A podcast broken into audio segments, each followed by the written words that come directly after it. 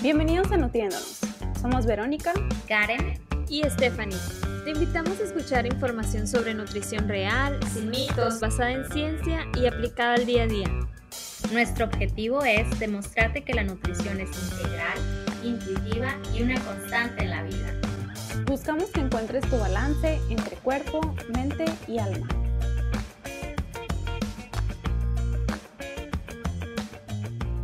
Hola, hola.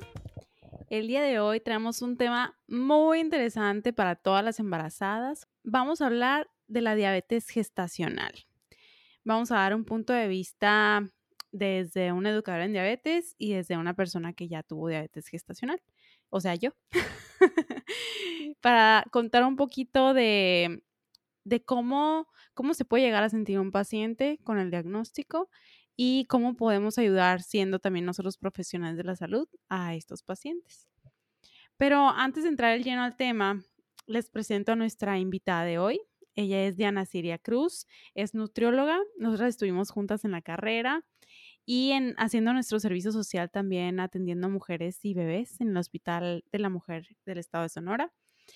Además, ella es educadora en diabetes por la Asociación Mexicana de Diabetes, es un diplomado avalado por la Universidad de Anahuac y como plus es una de mis mejores amigas y se van a dar cuenta que es una buenaza en el tema. Bienvenida, Diana. Ay, muchas gracias. La verdad, muchas gracias por invitarme. Este, pues qué felicidad estar compartiendo después de tantos años, ¿verdad? sí muchos, muchos años de amistad. Ajá, de amistad y de experiencia. Y ahora las dos siendo mamás. Ajá, sí. Podemos compartir muchas anécdotas también. Pues en este caso a mí me tocó eh, vivir con diabetes gestacional en mi embarazo y pues vamos a hablar un poquito, un poquito de esto. Vamos a empezar definiendo, ¿no? ¿Qué es la diabetes gestacional? La diabetes gestacional se define como cualquier intolerancia a la glucosa que se identifica por primera vez en el embarazo. O sea, una mujer que ya tiene diabetes tipo 2 antes de estar embarazada no, no, no se identifica como diabetes gestacional, a menos que se haya diagnosticado durante el embarazo, pero en ciertas semanas. Ahorita vamos a hablar más de eso. Y pues eh, la prevalencia de, de la diabetes gestacional en todo el mundo varía, va desde el 1% hasta un 14%. La cosa aquí es que a pesar de que la diabetes gestacional se va cuando uno tiene a su bebé, el 50% de las mujeres pueden llegar a tener diabetes tipo 2 después de, en su vida, o sea, a, lo largo de su vida después del embarazo.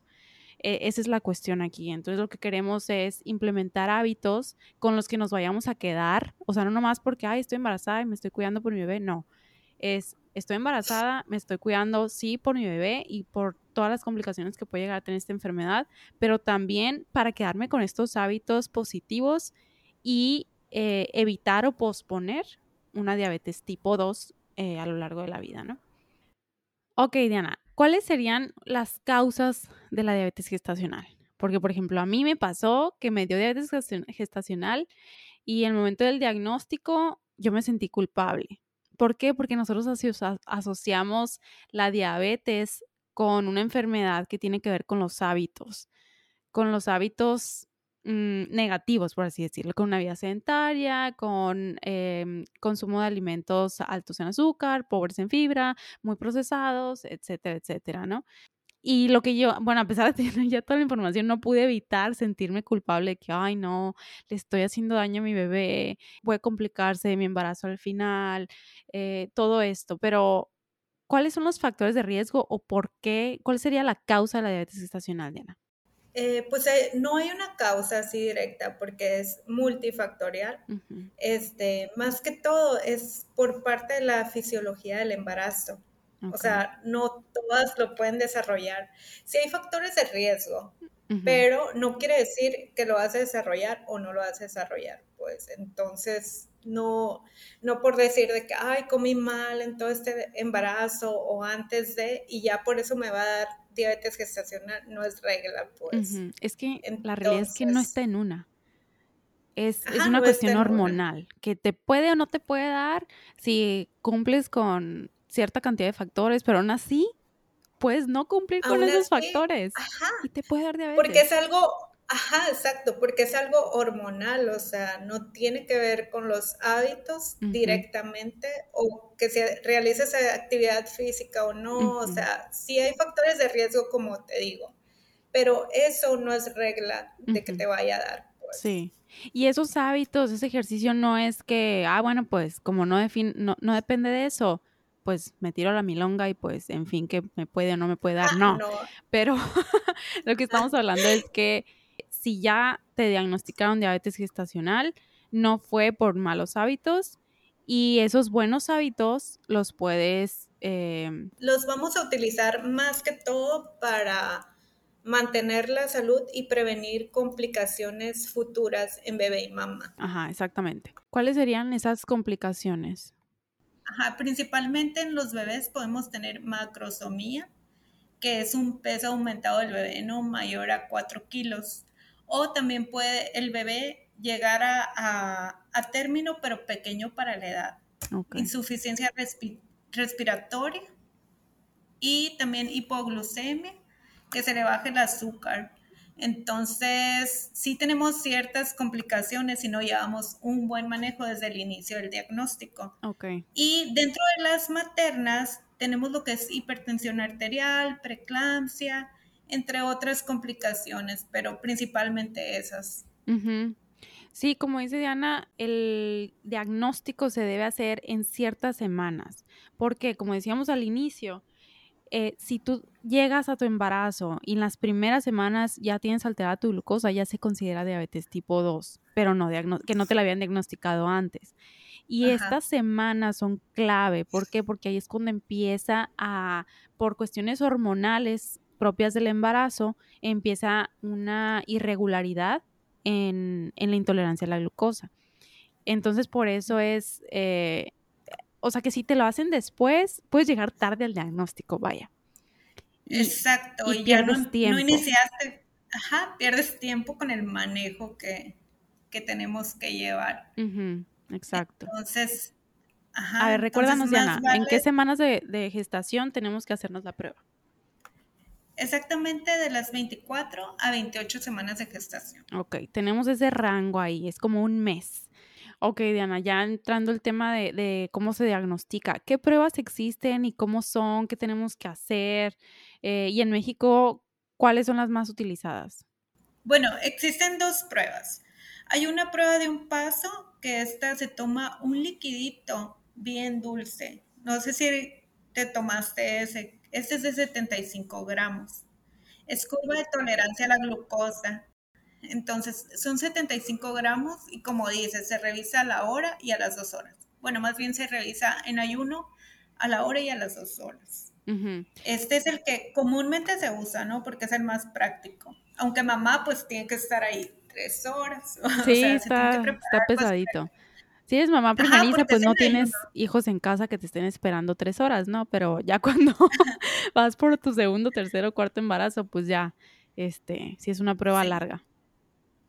Sí, sí, sí. Y aparte que vas en ayuno, o sea, muchas mamás al tomarse ese líquido súper dulce se marean o les dan ganas de vomitar. Sí. Entonces, mm, más que todo, ese es el que más se utiliza. Y hay otra que no, no es tan práctica, existe. Eh, es igual, ¿no? Se toman 50 gramos de glucosa. Este, esta es la de dos pasos. Eh, se toman los 50 gramos de glucosa, se hace revisión a la hora. Si es mayor o igual a 140 miligramos por decilitro, se procede al paso 2, que al siguiente día se toman 100 gramos de glucosa en ayuna de nuevo y se hacen mediciones en ayuno a la hora, a las 2 horas y a las 3 horas. O sea, es mucho más largo, pues como no es tan práctico, pues por lo regular se maneja el de un paso. que en un solo día puedes eh, pues tener tu diagnóstico. Exactamente. ¿Y a ti qué pruebas te aplicaron, Vero? A mí me aplicaron la prueba de un paso, de 75 gramos de glucosa. Es como un botecito de, líquido. Ah, imagínense como un mini Gatorade naranja, pero súper, súper dulce. Eh, y pues ahí sí me tenía que esperar ahí las, las tres horas. Em, esa fue la, la, prueba que me aplicaron a mí. Sin embargo, tengo una amiga aquí en Estados Unidos también que también tuvo diabetes gestacional, pero a ella le hicieron la prueba de dos pasos. Ah, ok. Ah, Entonces, yo creo que depende del hospital aquí. Ajá, el hospital o el médico. Ya cada quien no maneja su criterio. Así es. ¿Y cómo te sentiste al saber el diagnóstico, tu estado de ánimo, el estrés? Este, ¿Cómo iniciaste a tomar acción? Mm, la verdad sí fue un shock. Sí fue un shock porque, como te digo, no me lo esperaba en absoluto. Y pues sí da miedito porque escuchas diabetes y dices, ay, canijo, vienen las complicaciones. Ah, sí. Y al inicio, aquí el seguro médico incluye, o sea, que te dan tu, tu instrumento para tomarte la glucosa, que es el glucómetro.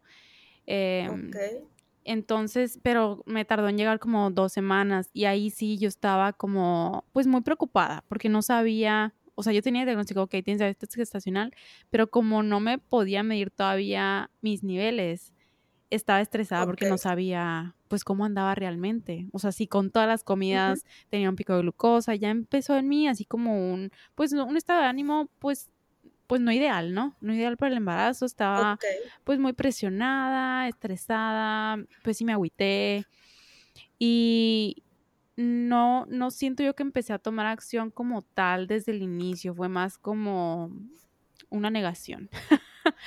fue un estado de negación unos días y, y luego ya dije, bueno, a ver, voy a esperar que me llegue el glucómetro, me empiezo a tomar mis medidas y ya veo qué hago a partir de ahí. Y, y cuando te dan el diagnóstico, te canalizan con el departamento de nutrición también, por parte del seguro, y, y te dan como una clasecita, una clase de educación nutricional y cómo manejar la diabetes gestacional durante tu embarazo. Entonces ahí te dan muchos tips, pero la verdad siento que fue ideal porque yo, bueno, con mi cabeza de nutrióloga, pues como que me puse yo a investigar por mi cuenta esos primeros días que no tenía ni mi glucómetro ni nada y me puse a leer y me puse a leer de más, vaya, que las complicaciones y todo lo que puede salir mal, ya saben, ¿no? Y pues sí, o sea, eso aumentó mi nivel de estrés y cuando tuve la clasecita lo sentí como una nutrición muy gentil como no, no, no para que te asustes, no para que pienses en las complicaciones, sino se enfocaban mucho de que puedes hacer esto y así vamos a ayudar a, a, nivelar estos, estos picos de glucosa, eh, puedes hacer el otro, te doy este tip, te doy este otro, y eran como varias mamás que estábamos pasando por lo mismo, o sea, futuras mamás. Eh, tu red de apoyo. Sí, y, y, ajá, entonces la clasita era así como para eh, en grupo. Digo, por COVID fue en línea, pero pero se sintió, ah, ya no me sentí sola, pues, de que eh, con el con Te sentiste acompañada. Sí, sí, sí, 100%. Ah, súper bien. ¿Y tú crees que influye sentirte más mal o, no sé, por ejemplo, como nutrióloga, este, de que, ay, viví por la diabetes siendo nutrióloga? O... Mm, en mi caso creo que sí, sí repercutió, pero es como más por mi forma de ser que me entró lo, lo, intensa, pues, de, a ver, quiero saber todo y quiero recordar como toda la clase de toterapia y toda la clase. exactamente. eh, a pesar de que yo veo pacientes con diabetes estacional, pero al momento de tenerla yo como que lo interioricé demasiado y como que quería tener todo demasiado en orden. Ok. Y creo que sí, sí, sí afectó. Pero ya que me llegó el glucómetro, lo que hice fue experimentar, experimentar con muchos tipos de comidas diferentes. Bueno, en ese tiempo no tenía bebé, ¿no? Y podía darme ese lujo de comer diferentes desayuno, comida y cena por dos semanas. sí. Había tiempo para cocinar y todo. Ajá, entonces me puse a experimentar y a ver cómo respondía mi cuerpo ante diferentes tipos de comida, diferentes gramos de carbohidrato en diferentes tiempos de comida, eh, y cómo, y, pero lo que me enfoqué fue así como, ok, voy a, comer lo que más me antoje y vamos a ver cómo mi cuerpo responde, sin restricción. Entonces, funcionó muy bien, funcionó muy, muy bien porque me di cuenta de que, ah, qué padre, lo que más se me antojaba comer, este, no, no pasó del límite Ajá, de, la glucosa postprandial, que era después de una hora después de comer. Eso sí, me tenía que picotear cuatro veces al día, en ayunas, después del desayuno, después de la comida, después de la cena. Eh, pues, pues no, no está práctico porque de repente sales a comer y al rato ya te tienes que estar picoteando en el restaurante, pues no, no está suave, pero pues ya mis amigos y mi esposo pues se, se acostumbraron. porque sí, fue todo el embarazo. Ay, sí, me imagino que sí. Platícanos un poquito de, de cómo manejas el acompañamiento psicológico en las pacientes con, con este diagnóstico el diagnóstico siempre va a causar un estrés psicológico, pero en nosotros los profesionales de la salud está en disminuirlo. Así como mencionas tú que fuiste a la clase de nutrición y lo sentiste así como que muy aligerado. Entonces, siento yo que en la empatía está la clave, ¿no? Para ayudarlo, ¿no? O sea, sí, porque siento que... Y que, que muchos, o sea, los profesionales de la salud a veces como viendo tanto paciente y tanto diagnóstico, se pueden ir por el lado de, mm, de esa falta de empatía, pues. Y te digo las complicaciones que puedes tener, como para que te asustes y me hagas caso en las indicaciones que te doy. Exacto. Y pues ahí es cuando empieza todavía más el estrés de los pacientes y pues el estrés eleva las hormonas del cortisol y pues no ayuda en nada en este diagnóstico de diabetes. Exactamente, o sea, mm, no sé si antes así se utilizaba más como que te asusto y cumples, ¿no? Pero ahorita es lo que se debe hacer, o sea, es la información la debemos de dar lo más positivo posible que se pueda, pero también realista, o sea, no hay que brincarnos de decirle las complicaciones tal cual son, ¿no? Para poder llevar un buen manejo. Pero también hacerle hincapié de que si llevamos un buen manejo, eh, vamos a prevenir esas complicaciones. Entonces también hay que darle paz por ese lado al paciente. Sí. También debemos de hacer énfasis en, tocar los puntos importantes, ser muy puntuales y evitarlos, evitar saturarlos de información, ¿no? Sí. Entonces, porque al momento del diagnóstico el paciente va a estar agobiado, o sea, no va a querer saber muchas cosas. O sea, hay que ser puntual y lo más positivos posible. Sí, es un proceso de aprendizaje. En mi caso, pues ya, o sea, no, pues no, no batallé con el conteo de carbohidratos, no batallé con eso, pero, pero sí es algo que tienes que practicar si no conoces el tema. Entonces, al inicio, como tú dices, estás agobiado y no, no te entra mucha información. Pero si tú generas ese vínculo de confianza con tu paciente, tú como profesional de salud, el paciente se va a acercar a ti con dudas conforme vaya avanzando en el proceso. Y yo creo que ahí está la clave, ¿no? Para que, mm, para que todo fluya. para que fluya y evitar el estrés, porque el estrés nos va a bloquear y tal vez así no vamos a poder llevar ese buen manejo, pues. Eh, saber que es normal tener sentimientos de pérdida, en este caso, de pérdida de salud lo cual nos va a llevar al duelo. ¿Por qué? Porque el duelo puede durar de semanas a meses. Entonces debemos de saber cuándo el paciente tiene que acudir con un profesional de la salud mental. Entonces tenemos que referir, pues, cuando ya vemos que el paciente no puede este, salir de este duelo o se le dificulta, no sé. Duelo al recibir el diagnóstico, te refieres, ¿no? Al recibir el diagnóstico, ajá. Por ejemplo, el duelo tiene cinco etapas, ¿no? Que es el de choque y negación. Es cuando el paciente dice, no, pero no, no tengo esto, o voy a buscar otras alternativas de diagnóstico porque no lo tengo. Es una negación. Sí. Sí, ajá. Y incluso fíjate, Eduardo y yo decíamos, no, pues me hago otra prueba o sea, a lo mejor me hago la, la, otra, ¿no? La prueba de dos pasos, no sé, hay que corroborar.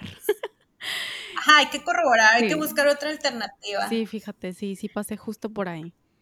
¿Y cuál es la siguiente fase de duelo? La siguiente fase es la rebelión. Eh, es donde dices, ¿por qué me pasa a mí? Qué injusto, no se vale. Tienes sentimientos de enojo. Sobre todo si eres una persona activa que se esfuerza por comer en casa. preparar sus alimentos. Dices, no, no es justo que le pase a los otros. Sí, o sea, ¿por qué? Si fulana tal come algo. ya ella no le dio este, nada. No sé. Ajá, sí, no.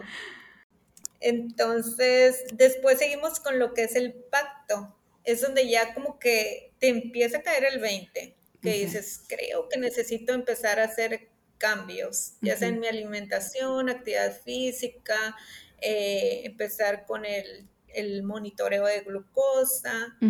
Después pasamos a la etapa de la depresión, eh, donde ya vienen sentimientos de tristeza, en donde dices tal vez nunca estará bien, eh, estoy enfermo. Entonces ahí pues ya te cayó el 20 pues. Y ya después de ahí viene la aceptación. Donde dices, voy a realizar cambios para estar mejor y evitar complicaciones futuras. Ahí empieza la acción, ¿no? Ok. Y es importante que, que dejes al paciente avanzar por estas etapas de duelo y no intentes darle toda la información cuando recién recibe el diagnóstico. Porque ahí es cuando está en choque, está en negación, está así como que no, no, no, a ver, y ahí es cuando no, no entra nada. Sí, no, o sea, por más que le expliques todo lo que le quieras explicar, no le va a entrar. Ajá, porque como dices, está en negación. Entonces sí hay que ser puntuales con lo que le vamos a decir, ¿no? O sea, los puntos importantes, lo más positivo posible y no agobiarlo en información. ¿Y cómo fue el enfoque nutricional que recibiste? La verdad es que sí me gustó mucho. Fue mucha empatía por parte de la nutrióloga. La sesión de educación nutricional fue así como que, así como dices, punto por punto, no me sentí saturada. Que yo solita me había saturado de antes, ¿no? Por pasarme viendo artículos y todo, ¿no? De, de diabetes gestacional. Okay. Y, y, pues me ayudó así como que a suavizar como toda la información que tenía y dije, a ver, no, esto no puede ser tan difícil, ¿no? Y, y ya eso me ayudó, eh, fue, como te digo, fue el chequeo diario de glucosa cuatro veces al día para mantener rangos en ayunas, eh, me decían que lo ideal aquí era de 60 a 95 miligramos en ayunas, no sé cómo, cómo lo consideres tú y menos de 140 eh, miligramos por decilitro en, después de una hora de haber comido, desayunado o cenado. Sí, súper bien. Eh, manejamos los mismos rangos.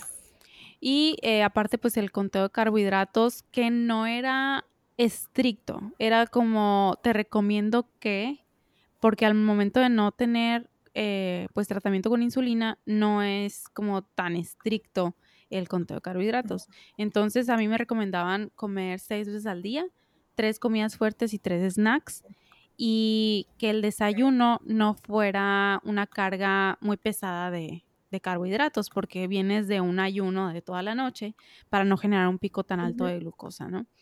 Y pues que caminara después de cada comida para ayudar a, bajar los niveles de, glucosa si andaba batallando ahí para, para bajarlos, ¿no? O para mantenerlos en, dentro de los rangos. Y pues sí, sí me, sí, sí me acomodó bien todo. En la semana, por ahí de la semana 36, 37, sí me dijeron los doctores y todo de la nutrióloga también, de que vas a batallar en estas semanas para, para bajar los niveles. O sea, vas a comer lo mismo, lo que tú ya sabes que te cae bien, pero vas a batallar. ¿Por qué? Porque hay un pico hormonal que va a hacer que no puedas y no es tu culpa. Sí me lo recalcaron, yo creo, con todos los doctores que fui esas semanas, porque al final pues ya los ves ya muy seguido. Todos me decían eso. Y yo, ok, ok. Oye, pero qué padre que hacen ese énfasis, que siento que acá en México, la verdad. Siento que sí falta. Falta esa parte de, de liberar de culpa a las pacientes. Exacto. Me encanta, me encanta el manejo que te dieron, este, que los el profesional de la salud es empático porque sí, sí falta bastante. Sí.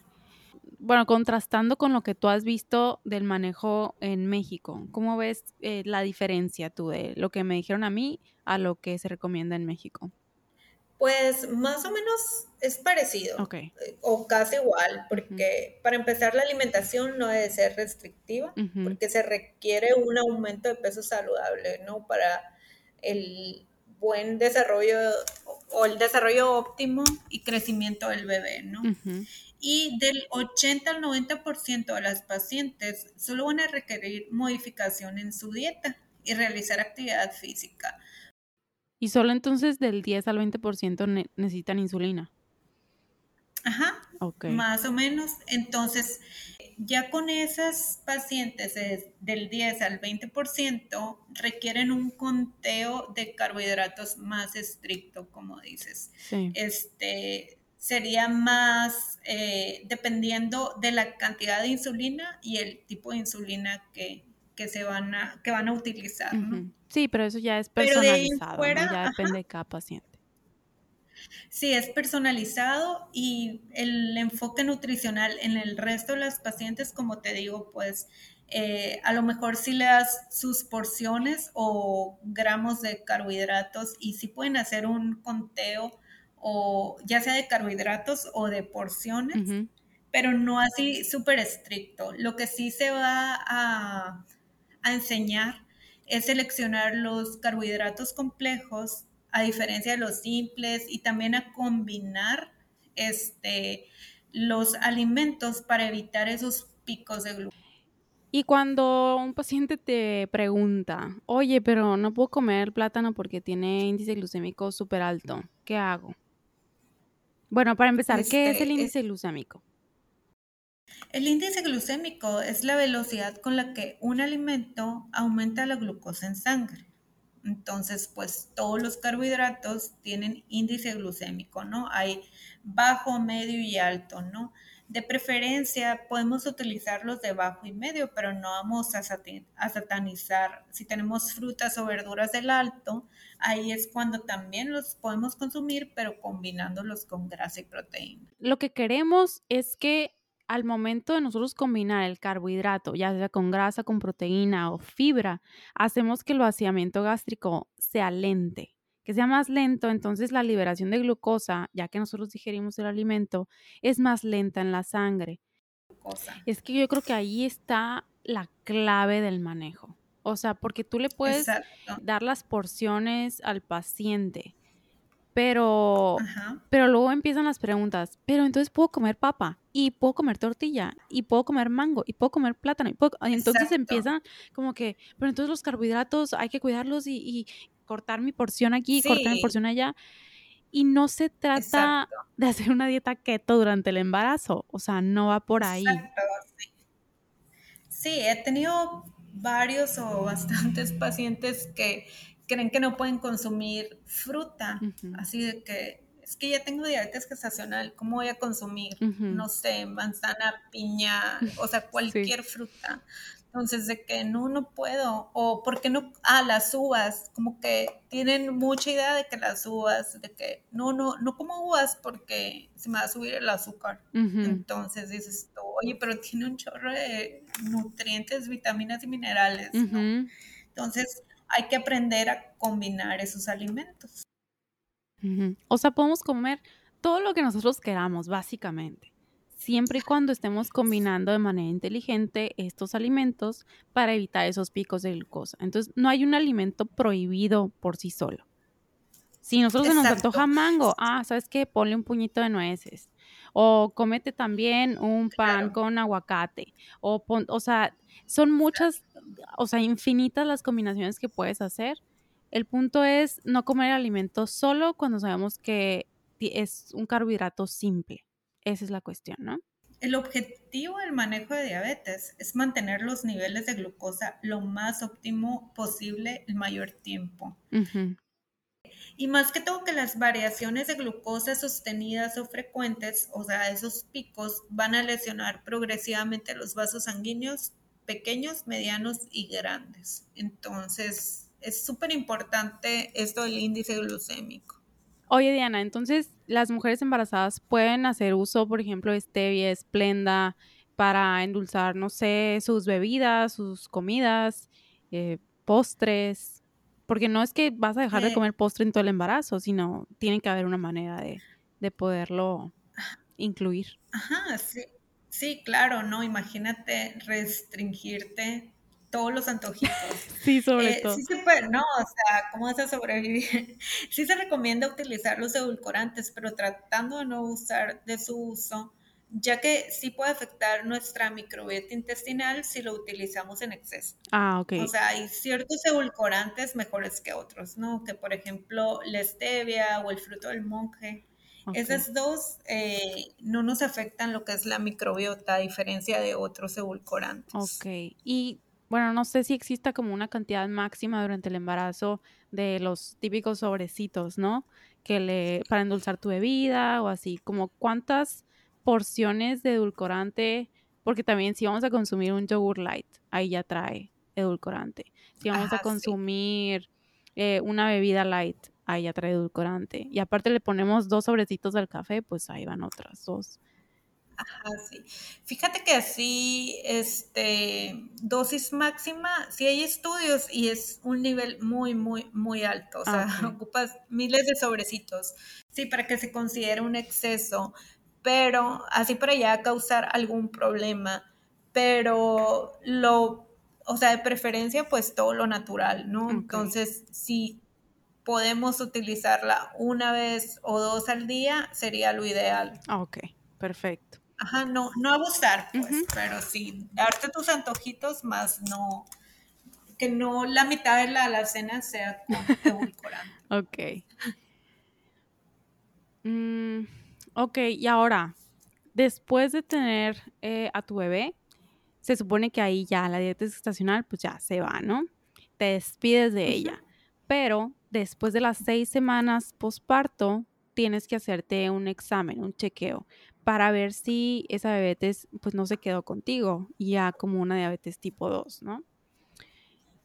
Sí. Y este chequeo no es nomás a las seis semanas, sino, ok, si ya saliste bien o si algo salió alterado, pues los chequeos son más constantes y aparte son chequeos anuales, ¿no? Sí, porque ya al tener diabetes gestacional aumenta el riesgo, ¿no? De que en algún momento pudieras padecer diabetes tipo 2, ¿verdad? Entonces, sí, pero si nosotros llevamos un buen manejo, estilo de vida saludable, actividad física, entonces, pues no más llevar el chequeo cada año, ¿no? Ok. Sí, entonces nosotros tenemos que considerar la diabetes, pues sí es a lo mejor un reto mantener los niveles de glucosa bajos, pero también es una oportunidad para cambiar nuestros hábitos, para mejorar nuestra calidad de vida y cuidar más de nuestra salud. Es como un empujoncito. que, que pues llega el momento que tenemos que a lo mejor reorganizar nuestra vida alrededor de la diabetes gestacional durante el embarazo y pues adaptarnos a vivir con ella. Así es.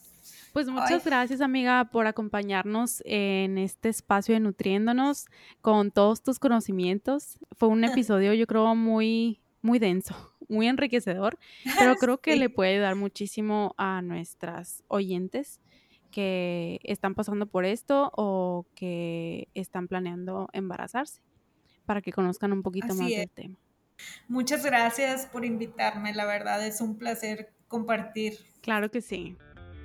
Nutriéndonos Podcast brinda información basada en evidencia científica sobre nutrición y temas de salud. Las recomendaciones aquí mencionadas no sustituyen una consulta médica, nutricional o con cualquier profesional de la salud. Busca siempre orientación con una consulta personalizada.